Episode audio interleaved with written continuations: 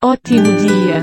Hoje é quinta-feira, 5 de janeiro de 2023. O número de notícias é 63. Partiu? Equipe de Lula teve de chamar chaveiro para abrir portas do Planalto.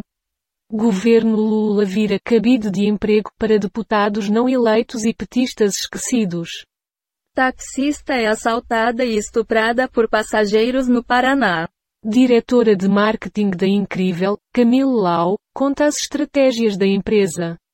Defesa Civil alerta para possibilidades de chuvas intensas nos próximos dias em Muriaé e região. Prefeito diz a chanceler de Lula que Belém quer sediar a COP30. Mili Lacombe. Pedrinho, volta aqui. Você não entendeu o que escrevi. Quer comentar? Quem pode, pode. Quem não pode, se F sacode. Interessante. Primeira-dama da Ucrânia não foi a Paris comprar roupas.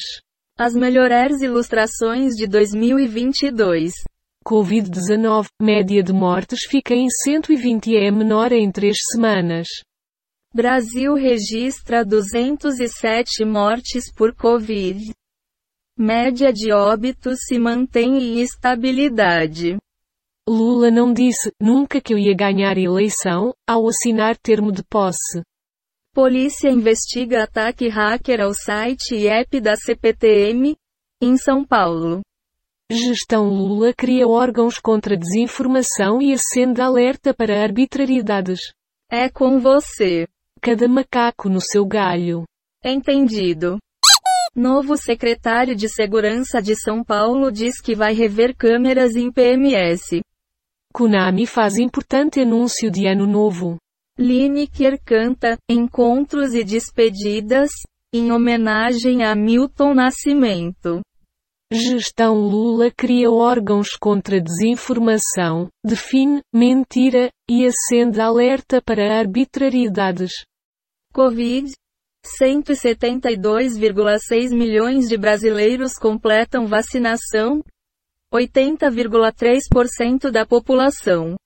Sabrina Sato surge com Duda e filha e fala da crise no casamento. Jovem de 18 anos morre em motel após virada do ano no interior de São Paulo. Sua análise por gentileza? Caramba! Vá saber. Ex-ministro boliviano é condenado à prisão nos Estados Unidos por lavagem de dinheiro. Cenário de dívida explosiva não vai acontecer, Diz secretário do Tesouro. Supremo pode proibir demissão sem justa causa. Promessas de Lula. G1 vai monitorar 39 compromissos do presidente. Homem é morto por vizinho após soltar fogos, queria comemorar as vitórias. Lutador bolsonarista espalha fake news que associa líderes comunitários ao PCC. Caminhão cegonha com 11 carros tomba interdita marginal da BR-101 em SC. Sua análise. Será que é por isso que o Brasil não vai para frente? A ver. Ministros já batem cabeça. Bem-vindo, isso é um governo. Nova arte conceitual do multiplayer de The Last of Us. Série alcança 37 milhões em vendas, PSX Brasil. Frente fria chega a São Paulo, e temperatura cai hoje. Polícia busca armas em barco de Orochi após postagem nas redes sociais. Haddad anunciará primeiras medidas econômicas na próxima semana. Cidades goianas contestam queda de receitas no TCU. Governo Lula revoga novas regras para criar cursos de medicina. Vai opinar? Francamente, está faltando assunto no mundo. Talvez, né? Dona de funerária é condenada a 20 anos de prisão por vender partes de corpos nos Estados Unidos. Morre Valentina de Andrade, ligada ao caso Evandro e Emasculados de Altamira. Pá. Professor da FGV comenta sobre emprego no campo, que atinge melhor marca em 7 anos. Novo produto obrigatório em picapes falta impostos e deixa donos a pé. Após Lula restringir armas, Eduardo Bolsonaro fala em gastar o restinho de munição. Rui Costa desautoriza Lupe e nega nova reforma da Previdência. Chile lidera ranking de saneamento na América Latina com modelo privado e alvo de críticas.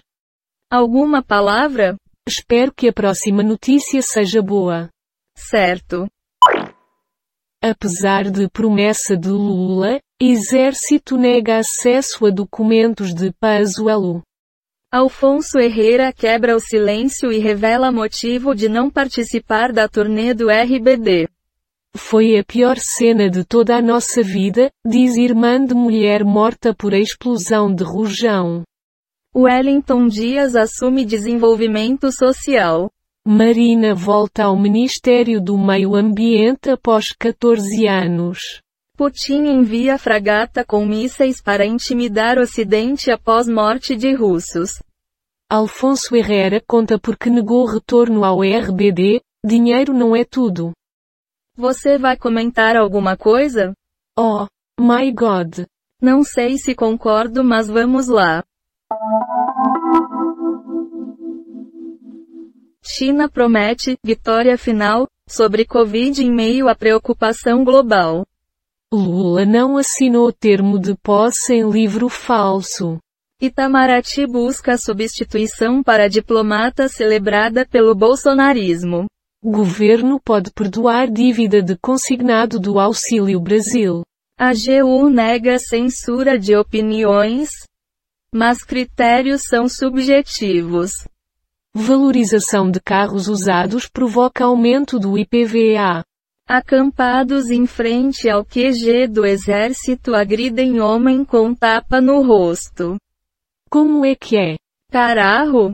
Capaz. O rei do gado. Lea perde o controle com Ralph e toma decisão bombástica. Vice-presidente, Geraldo Alckmin assume o comando da pasta hoje. Extra de 150 por reais criança será pago em 60 dias. Após ajustes no Bolsa Família. CAD manda investigar aumento nos preços dos combustíveis. Ainda assim, presidente do Conselho vê aumentos evidentes nos preços às vésperas do período de transição do governo. Tales. Lupe diz que não recebeu puxão de orelha por fala sobre reformas. Colocado na Embratur no governo Lula, Marcelo Freixo troca PSB por PT. Série sobre Harry e Meghan piorou imagem do casal no Reino Unido. Sua análise. Malandro é malandro, mané é mané. Além disso, hoje é quinta-feira.